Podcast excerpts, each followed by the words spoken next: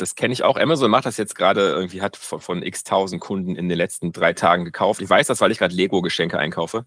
Lego scheint sehr beliebt zu sein. Da würde ich eher sagen, muss man ein bisschen vorsichtig sein, auch aus Behavioral Pricing-Sicht, dass dieser Versuch der Manipulation nicht als solcher wahrgenommen wird. Es gibt so ein paar E-Commerce-Seiten, die es ein bisschen übertreiben, die sehr viele dieser Hacks benutzen und da ist manchmal eher die Gefahr, dass man, dass man es überdreht und der Kunde eben das als unfair oder als manipulativ wahrnimmt und dann sich vielleicht was anderes sucht, eine andere E-Commerce-Plattform, die einfach transparenter ist und eben nicht so sehr versucht zu manipulieren.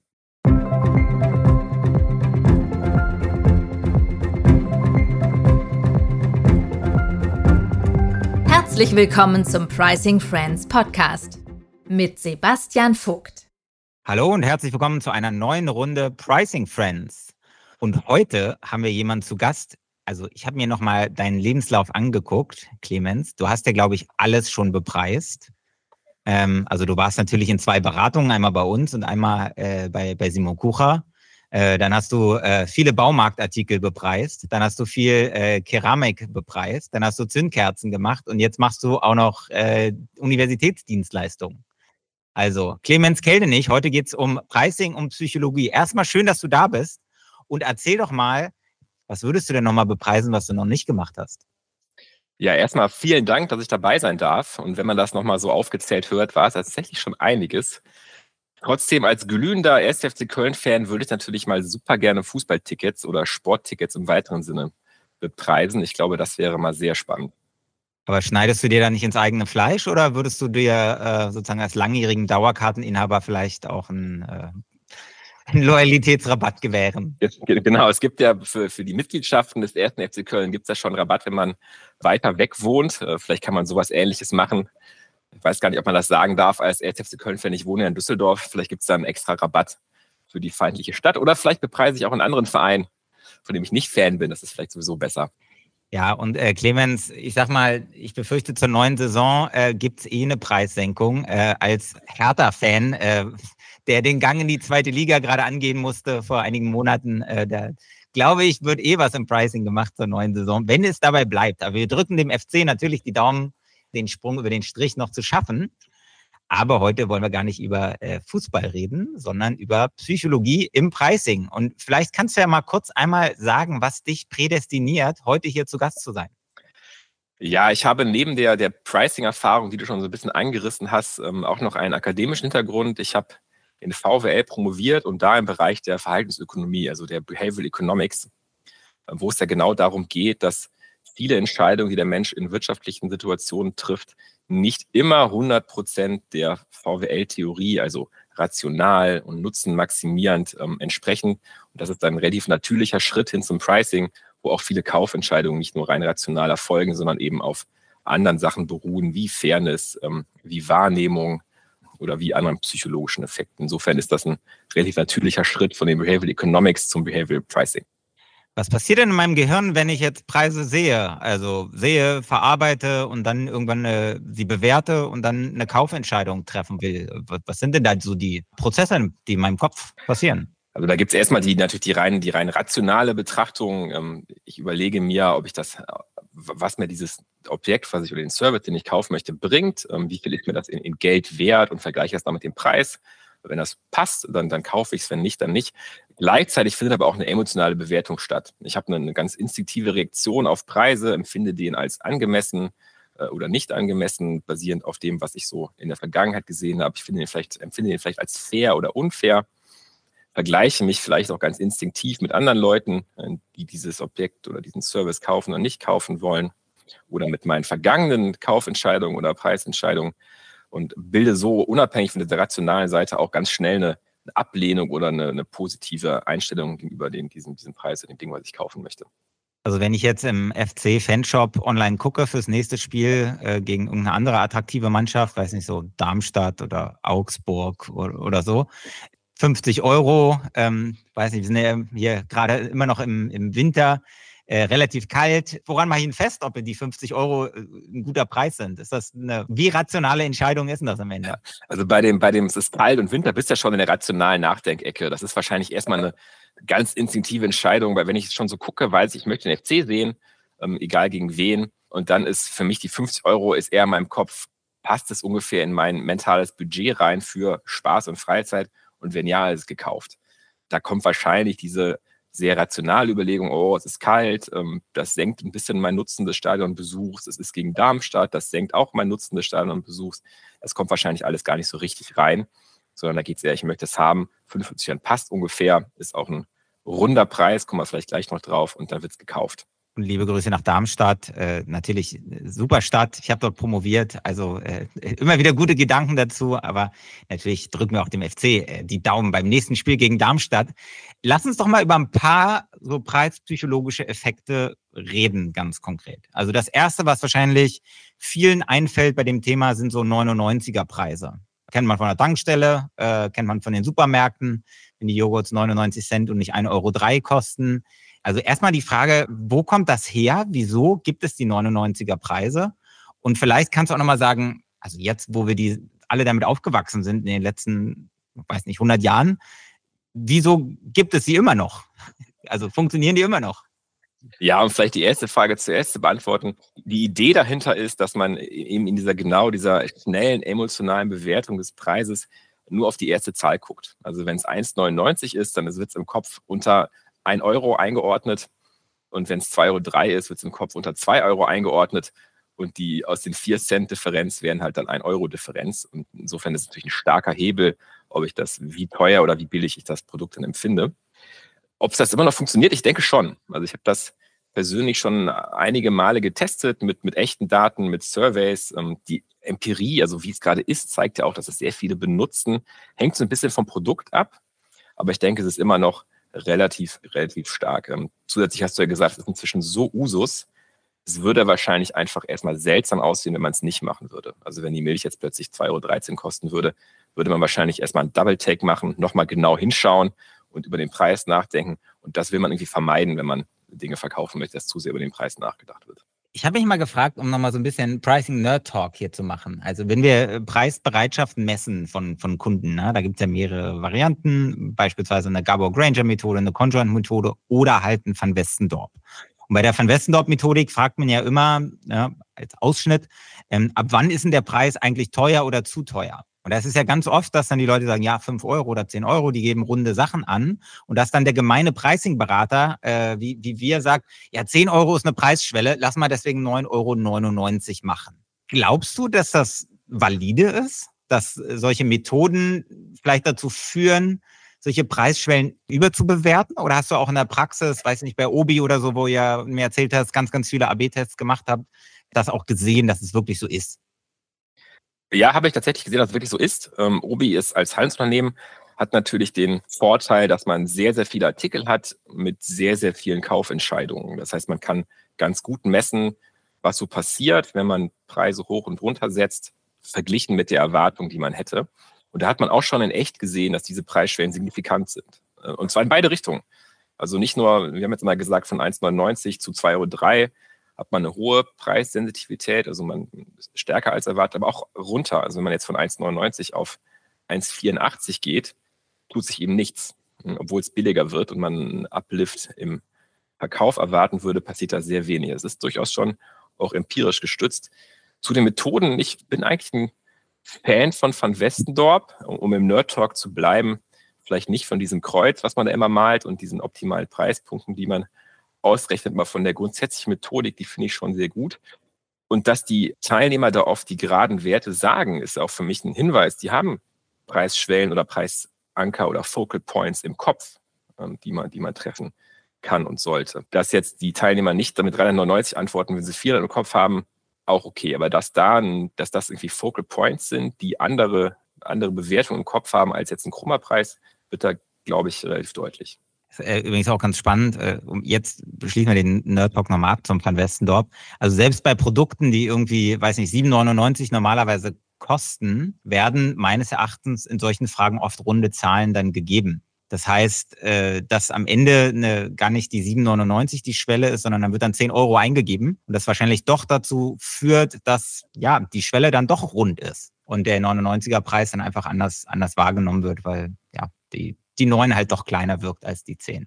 Und dieser Relativismus, glaube ich, ist ja auch ganz entscheidend in der Preispsychologie. Und deswegen würde ich mal den, den zweiten Punkt jetzt äh, dich erfragen, nämlich Preisanker. Da werden ja auch ganz häufig, wir sehen das ja äh, gerade, weiß ich nicht, äh, im, im, im viel im Retail, in, in äh, Promotions, da ist irgendwie der, der 100-Euro-Preis wird durchgestrichen und dann sind es halt nur noch was auch immer, 69,99 oder sowas. Also warum wirken Preisanker so stark, wie sie es tun? Ich glaube, es ist einfach für viele Produkte sehr schwierig, einen objektiven Wert festzustellen. Also wir hatten eben das Beispiel des Fußballtickets. Was ist mir das wirklich in Geld wert? Es gibt keinen richtigen Ersatz dafür. Wenn ich zum FC will, muss ich dann ein FC-Ticket kaufen, kann ich woanders hingehen. Insofern sucht man sich irgendwas anderes, um diesen Preis bewerten zu können. Und da helfen halt gerade diese Ankerpreise, helfen im Sinne von eben Orientierung. Und wenn ich dann sehe, okay, das normale Ticket kostet 50 Euro und das Premium-Ticket irgendwie zwei Reihen tiefer kostet 100 Euro, ist in meinem Kopf diese Relativität zwischen den Preisen hergestellt und ich nehme das 50-Euro-Ticket als deutlich billiger. Aber einfach, weil ich keinen objektiven Maßstab habe, der mir sagt, ist das billig oder teuer. Ja, also ich habe es ja lange in der Theorie bewundert, dass äh, Preisanker funktionieren. Ich weiß es natürlich bei mir selber auch. Äh, wir haben das mal im, im Online-Gaming getestet. Tatsächlich hatten wir ein paar, paar Preiserhöhungen gemacht ähm, und ich bleibe jetzt mal irgendwie bei so einem digitalen Produkt, so ein digitales Schwert, ein Einhorn, ein Reittier, irgendwas. Äh, lass es irgendwie einfach mal fürs Beispiel 100 kosten, haben da den Slash-Price gemacht auf, auf 50 ähm, und haben daneben in einem AB-Test einfach nur die 50 gezeigt ne, als, als Preis. Und dort, wo der Anker gezeigt wurde und das durchgestrichene, das war Faktor 10 mehr, wo das gekauft. Also wirklich, dieser Anker hat einen, einen Wahnsinnseffekt. Hast du das auch gesehen? Vielleicht spezielle Praxisbeispiele, wo du sagst, da funktionieren Anker besonders gut? Hm. Also Streichpreise sind für mich nochmal noch mal eine Stufe mehr als ein Anker, einfach weil sie nochmal so ein bisschen irgendwie Scarcity, also, also. Ja. Mhm. herstellen. Ich, ich kenne die Anker auch sehr gut aus, aus dem Handel, aber auch durchaus aus den Industrieunternehmen. Einfach, wenn man verschiedene Varianten des, desselben Produktes darstellt, die sehr ähnlich sind, aber sich in irgendwas Relevantem entscheiden und sei es nur die Farbe unterscheiden und dann man verschiedene Preispunkte setzen kann und entsprechend das eigentliche Produkt dadurch billiger aussieht. Also das kennt, funktioniert durchaus, ja. Und ich, ich glaube, wenn ich jetzt mal irgendwie äh, eins meiner Lieblingsbücher dazu hier zitiere, also bei Dan O'Reilly, Predictably Irrational, gibt es ja auch ganz, ganz viele Cases, wo halt einfach ähm, hohe Preise genannt wurden, total äh, wirklich unpassend an manchen Stellen, was dennoch einen Preisanker hat, was natürlich an vielen Stellen äh, genutzt wird. Also ähm, es kommt irgendwie einer vorbei, sagt, oh, das Auto ist bestimmt 50.000 Euro wert. Und dieser Satz führt dazu, dass die Leute, die gerade irgendwie an der K-Klinik stehen, eine höhere Zahlungsbereitschaft haben als, als, als vorher. Oder wo gefragt wird, was ist die letzte Ziffer ihrer Sozialversicherung? Und die Leute, was überhaupt nichts mit dem Produkt zu tun hat, die zufälligerweise eine 9 hatten als eine 0, werden danach gefragt, was bist du bereit für einen Snickers zu zahlen? Haben dann eine höhere Zahlungsbereitschaft, einfach weil sie vorher eine 9 im Kopf hatten und keine 0. Also deswegen, ich glaube, Anchoring ist schon stark. Da gibt es schon sehr, sehr viele äh, Möglichkeiten, das zu nutzen. Was mir jetzt immer mehr auffällt im äh, E-Commerce ist zum Beispiel, dass unter der, dem Checkout oder dort, wo der Preis steht, ganz oft steht, von 100.000 glücklichen Kunden empfohlen. Mhm. Und dann, ah ja, übrigens nur 9,99 oder so. Hast du da auch noch irgendwie so, so ein Hack für unsere Hörerinnen und Hörer, ähm, wie man Anchoring gut einsetzen kann? Ja, das, das kenne ich auch. Amazon macht das jetzt gerade irgendwie, hat von, von x tausend Kunden in den letzten drei Tagen gekauft. Ich weiß das, weil ich gerade Lego-Geschenke einkaufe. Scheint, Lego scheint sehr beliebt zu sein.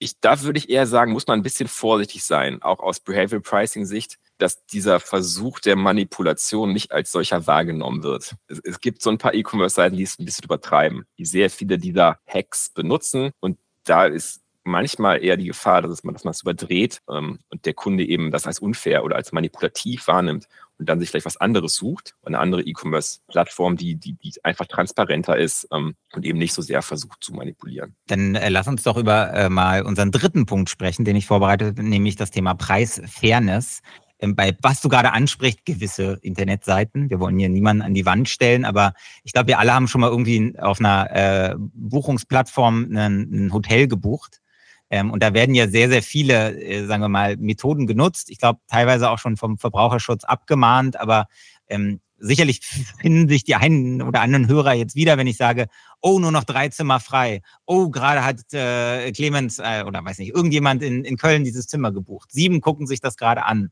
Koste mal 300 Euro, jetzt sind es nur noch 159. Also ab wann ist es denn too much? Gibt es da eine, eine rote Linie, die man nicht überschreiten sollte in der Preisfairness? Ganz schwierige Frage. Ich denke, es gibt so ein paar Sachen, die, die klar sind. Ähm, es gibt die, die sogenannte Drip Pricing, dass man immer weiter Preiselemente hinzufügt, die von Anfang an nicht klar waren, je weiter man dem Checkout sich nähert. Also dann kommen noch die Service-Fee dazu und die Versandkosten werden plötzlich höher und dann gibt, äh, wird das Rückgabe, muss man noch extra zahlen und, und so weiter, dass einfach immer mehr dazu kommt. Das ist, denke ich, das sehr risikoreich, dass da abgebrochen wird. Ist, glaube ich, in Deutschland noch nicht sonderlich verbreitet, in den USA öfter zu sehen. Das ist, das ist für mich eindeutig zu weit.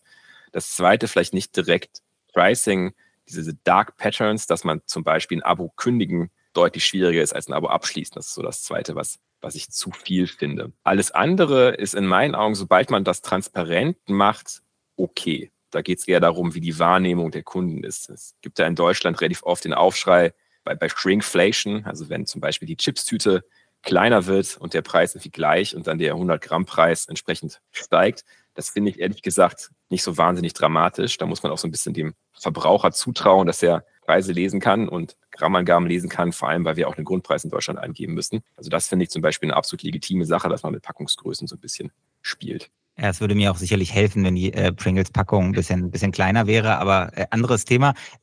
Fallen dir noch Beispiele von Preisunfairness ein, die du, die du vielleicht selber schon mal gesehen hast und dachtest, boah, muss jetzt ja nicht sein? Ja, alles, was so ein bisschen mit, mit Search Pricing zu tun hat. Ähm, also da ist das ganz bekannte Beispiel von Uber, die das mal mit großer Fanfare oder mit Ankündigung eingeführt haben, dass halt, wenn mehr, mehr Nachfrage ist, dass der Preis entsprechend steigt, um Angebot und Nachfrage zu regulieren, was als sehr unfair empfunden wurde, vor allem in, in Notsituationen, Unwetter oder ähnliches, was es immer noch gibt, aber einfach nicht mehr sonderlich offensiv gespielt wird. Das ist so eine Sache, die, die finde ich schwierig. Und grundsätzlich finde ich alles schwierig, was so ein bisschen im Nachhinein die Preise anzieht. Also wenn man Abo-Geschichten abschließt und nach einem halben Jahr oder einem Jahr wird der Preis dramatisch teurer. Da fühlt man sich als Verbraucher immer so ein bisschen gefangen, ähm, sage ich mal. Okay, also das stimmt schon. So arbeiten ja auch viele äh, digitale Medienabos oder so, haben wir ja auch schon thematisiert in, in der Sendung, in einer anderen Sendung. Aber gut, das sind halt dann wahrscheinlich Neukundenangebote in dem Sinne. So ein bisschen probier es aus, kostet irgendwie einen Euro im Monat und danach geht's hoch auf 29,99 oder was auch immer. Gibt es auch, sagen wir, bei haptischen Produkten Gründe, wo man jetzt irgendwie Preisunfairness wahrnehmen kann? Also weiß nicht, vielleicht war was so ein, so ein Beispiel aus dem Baumarkt oder so, weil da ja auch in der Vergangenheit gearbeitet hast.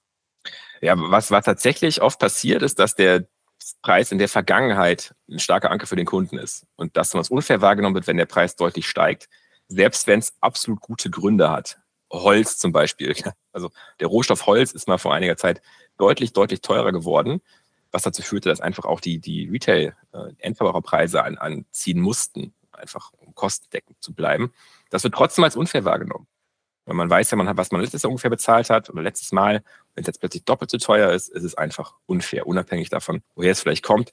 Da geht es dann eher um Preiskommunikation, dass man irgendwie sauber mitteilt, warum man jetzt diesen Preis anziehen musste oder anheben musste im Vergleich zum, zum letzten Mal. Obwohl natürlich eigentlich der Preis von letztem Jahr keinen großen Einfluss haben sollte auf die Preiswahrnehmung ähm, von diesem Jahr.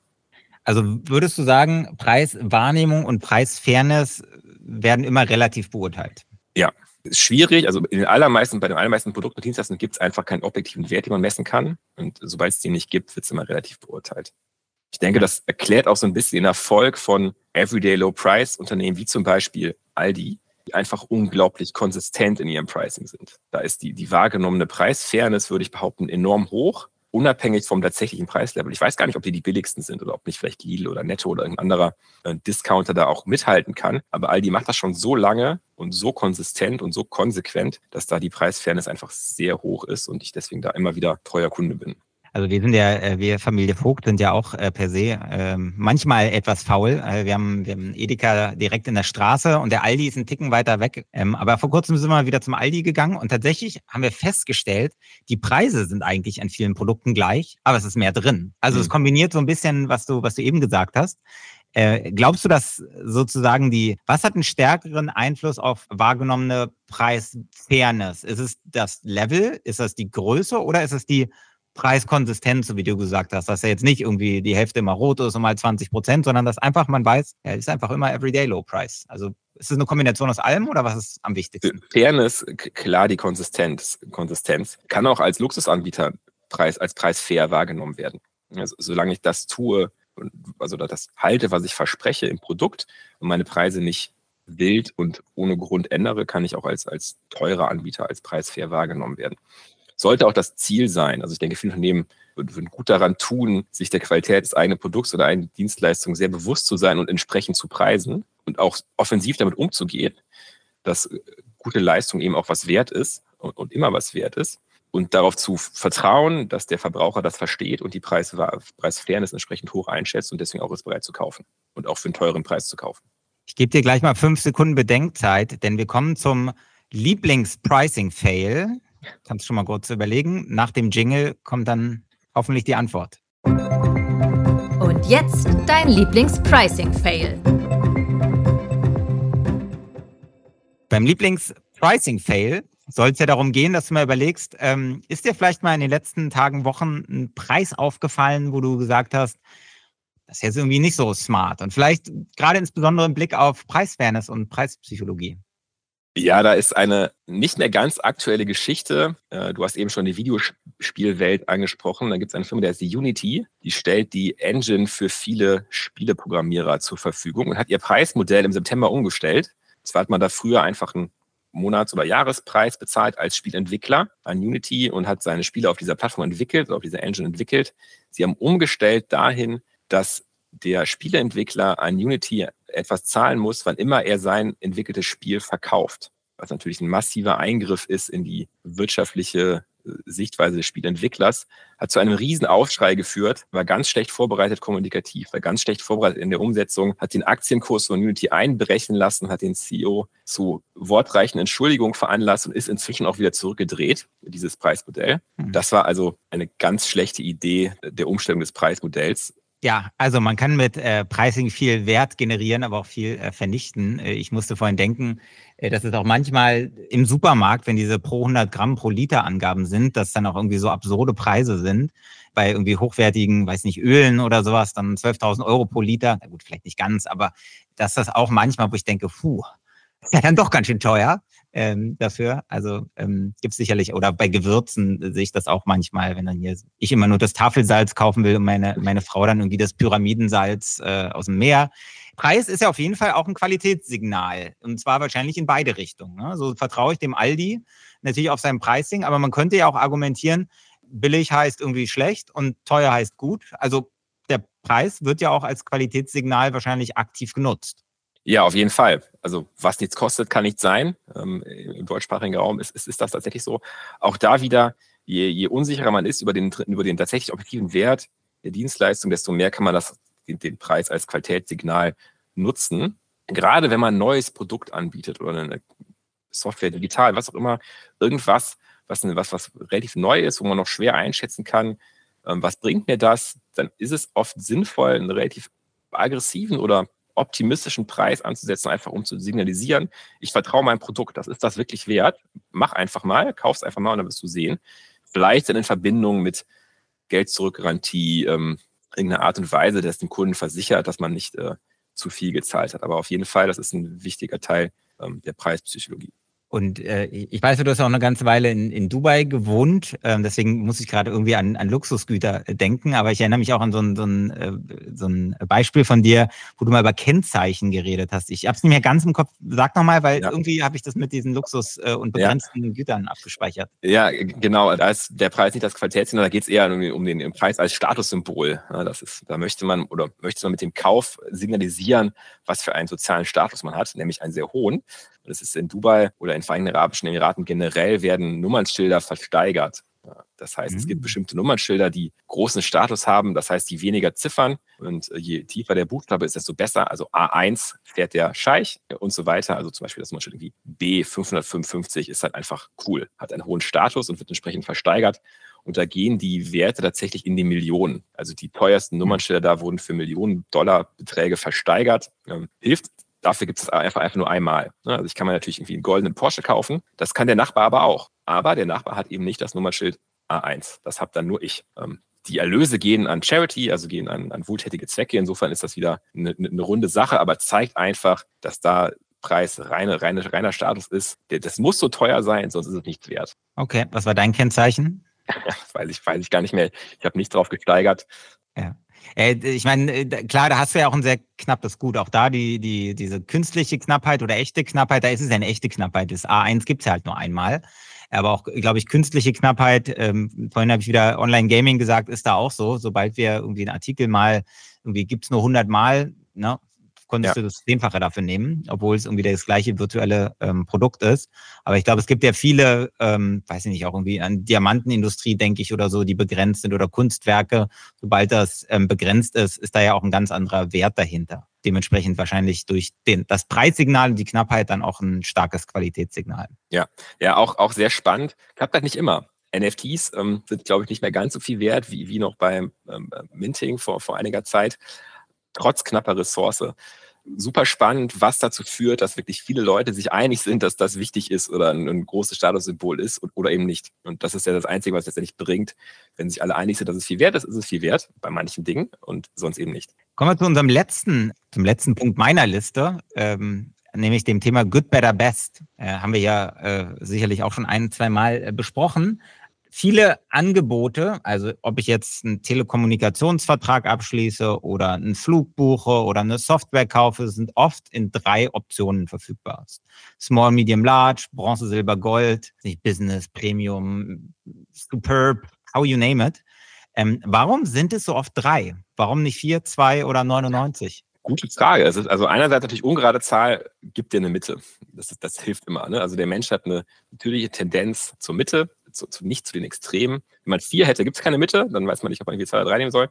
Warum dann nicht fünf? Ich glaube, das ist einfach irgendwann eine Frage der Kapazität des Nachdenkens. Ein bisschen die Qual der Wahl, sagt man ja auf Deutsch. Wenn die, wenn die da ist, ist schlecht. Ne? Man sollte schon versuchen, dann einfach eine Entscheidungshilfe zu geben. Und da ist wahrscheinlich drei einfach so der, der Sweet Spot. Genau, nicht zu viel, nicht zu wenig, dass man noch ein Gefühl der, der Wahl hat, dass man aktiv entscheidet, aber andererseits die, die Entscheidung auch nicht zu schwierig ist. Aber wenn ich die Entscheidung einfach machen will, dann biete ich doch nur ein Produkt an. Ja, zu einfach darf es auch nicht sein, da fühlt man sich so ein, fühlt man sich einfach nicht gut. Ne? Hat man keine, keine aktiven Teil mehr in der Entscheidungsfindung, außer halt ja, nein. Und wenn man noch Optionen hat, hat man, fühlt man sich noch so ein bisschen aktiv als derjenige, der was entscheiden kann und wirklich Handlungsmacht hat. Und warum führen jetzt drei Angebote immer zur Mitte? Oder also wird das so konzipiert, dass drei Angebote so aufgebaut sind, dass, dass man die Mitte verkauft? Und wenn ja, wie? Also es gibt, glaube ich, einfach eine natürliche Tendenz. Man kann das natürlich trotzdem so Entscheidungsarchitektur mäßig ausnutzen, indem man die Preispunkte zueinander so gestaltet, ähm, dass sie natürlich in die Mitte zeigen. Man könnte natürlich auch einen Preis als, wenn man wieder an das Anchoring oder das Ankersetzen von eben denkt, einen ganz hohen Preis als dritte Option machen, der offensichtlich unattraktiv ist oder andersrum in der Mitte einen Preis einführen, der einfach nicht von der Leistung her nicht den Preisaufschlag rechtfertigt, um dann eben zu einem von den beiden anderen Preisen hinzuführen. Also da kann man tatsächlich mehrere Optionen nutzen, sowohl von, von Leistungen der Produkte als auch vom Preis, um eben dahin zu lenken, den, den Kunden dahin zu lenken, wo man ihn haben möchte aus, aus Unternehmersicht. Wer übrigens mehr über Good Better Best und wie man die richtig konzipiert äh, wissen will, kann mir gerne mal eine Mail schreiben, äh, sebastian.vogt.hi.co. Wir haben da irgendwie so ein paar Regeln aufgesetzt, die, die ich gerne nochmal verteile, wäre hier wahrscheinlich ein bisschen zu viel Detail. Aber eine Frage, die mich interessiert, die ich immer sehr gerne kontrovers mit allen diskutiere, ist, wenn ich Good, Better, Best habe, drei Angebote, klein, mittel, groß, ähm, was zeige ich zuerst? Das kleine Angebot, das günstigste oder das teuerste, also wo irgendwie alle Features oder was auch immer drin ist?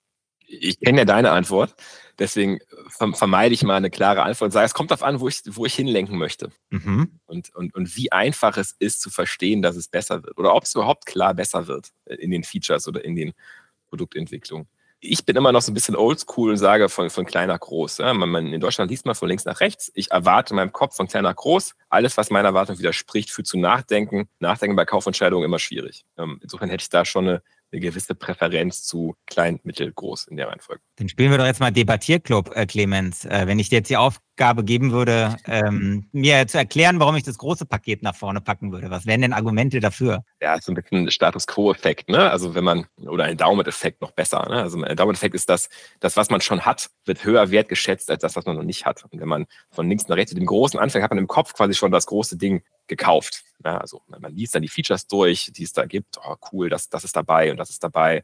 Und dann hat man sich schon vorgestellt, wie das cool das wäre, wenn ich das besitzen oder, oder abonnieren würde. Und dann geht es runter. Das ist halt schlecht. Ne? Wird es eher schlechter und man fühlt sich eher enttäuscht. So andersrum, genau die andere Geschichte. Wenn man mit dem Kleinen anfängt, ist man vielleicht damit schon zufrieden ne? und hört dann einfach schon auf nachzudenken. Insofern ist das natürlich schon ein Argument dafür, mit dem großen Paket, wenn man denn die Leute ins große Paket haben möchte, anzufangen. Und ist da nicht auch ein Ankereffekt mit drin, dass ich dann anfange mit dem Großen, was vielleicht irgendwie 100 kostet und dann sage ich, ach, lieber Herr Keldenich, äh, ich glaube, für Sie reicht auch das mittlere Paket, das kostet nur 70, da sparen Sie nämlich nochmal 30. Ja, ja definitiv. Ähm, wenn das, also gerade im konkreten Gespräch äh, ist der Anker, denke ich, ein starkes Argument. Also wenn man wirklich in einer Verkaufsgesprächssituation ist, nicht, nicht nur online das sieht, aber selbst wenn man das nur online sieht, auf jeden Fall. Dann ist man zum Großen geankert und, und nimmt den Rest als preiswert oder günstiger wahr. Jetzt löse ich nochmal kurz auf, äh, was meine Meinung dazu ist. Ich bin nämlich der Meinung, ähm, wenn es unklar ist, dass der Kunde kauft, dann fange ich mit dem Kleinen an um zu versuchen, etwas zu verkaufen. Und wenn der Kunde zu mir kommt mit einer hohen Kaufwahrscheinlichkeit, dann stelle ich ihm erst äh, den großen Porsche vor und versuche dann das Mittelprodukt zu verkaufen. Ist, glaube ich, auch in, in vielen Bereichen findet man sich da wieder. Es gibt dieses klassische Beispiel, was mir auch schon mal passiert ist. Koffer ist kaputt, äh, gehst irgendwie zum, zum Händler, der zeigt mir das äh, goldene Krokodilleder mit 25 Jahren Garantie, mit einem super Trolley für einen hohen Preis, ist über meiner Zahlungsbereitschaft und danach zeigt er mir, weil ich ja unbedingt einen neuen Koffer brauche, irgendwie das, das Mittelklasse-Produkt äh, und da bleibe ich dann hängen und zahle vermutlich dennoch 30 Prozent mehr als das, was ich ursprünglich einbudgetiert hatte. Wenn er mit dem kleinen Budget-Koffer angefangen hätte, äh, dann wäre ich wahrscheinlich auch damit rausgegangen. Aber da bei hoher Kaufbereitschaft initial ähm, hilft meiner Meinung nach dann der, der Preisanker als erstes. Preis der Woche fehlt noch. Clemens. Ja, ich habe was. Ähm, und zwar nicht nur Preis der Woche, sondern Preis von, von heute. Ich habe gesehen, dass heute Tesla die Preise für den neuen Cybertruck rausgegeben oder aktualisiert hat wenigstens. Und du wirst lachen, es ist ein Good, Better, Best Line-Up und fängt oh. mit dem oh. tiefsten Preis an.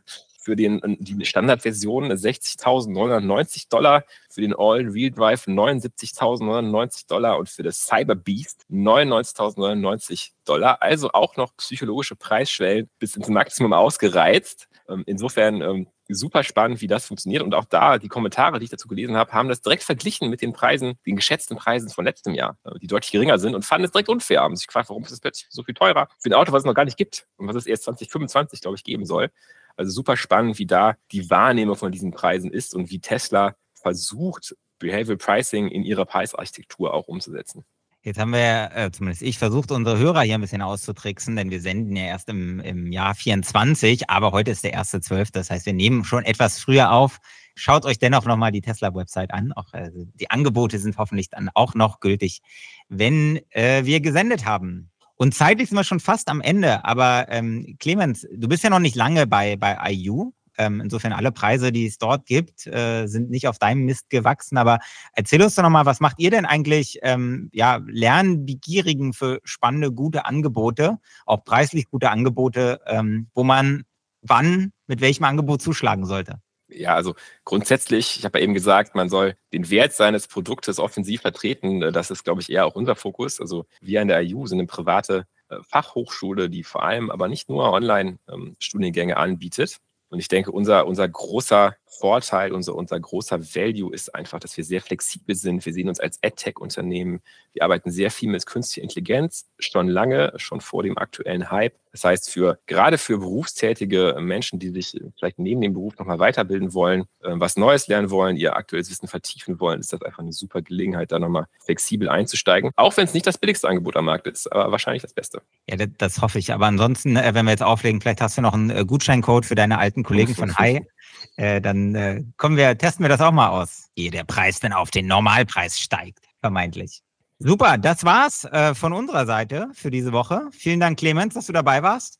War mir ein Vergnügen. Vielen Dank, dass ich dabei sein durfte. Und äh, nächste Woche geht's wieder weiter mit Pricing Friends. Ich hoffe, ihr seid auch wieder dabei. Macht's gut. Schöne Woche noch. Das war Pricing Friends für diese Woche zum Thema Preispsychologie mit Dr. Clemens Keldenich. Wenn ihr mehr noch wissen wollt zu dem, was Clemens am Ende erzählt hat, zum Leistungsangebot der IU University, vielleicht haben sie auch Pricing-Kurse, guckt mal auf deren Website, macht hier Werbung, wir kriegen dafür kein Geld. Äh, das ist iu.de, also iu.de. Ähnlich kurz wie hi.co, also mit wenigen äh, Tasten seid ihr auf der richtigen Website. Und darüber hinaus hoffe ich, dass ihr dann auch nächste Woche wieder dabei seid, wenn wir den nächsten Gast bei uns haben, wenn es wieder heißt Pricing Friends. Also habt eine gute Woche und bis bald. Das war der Pricing Friends Podcast für diese Woche. Eine Produktion der Axel Springer High GmbH. Wenn dir Pricing Friends gefällt, abonniere uns und verpasse nicht unsere nächste Folge. Du Fragen oder Themenvorschläge?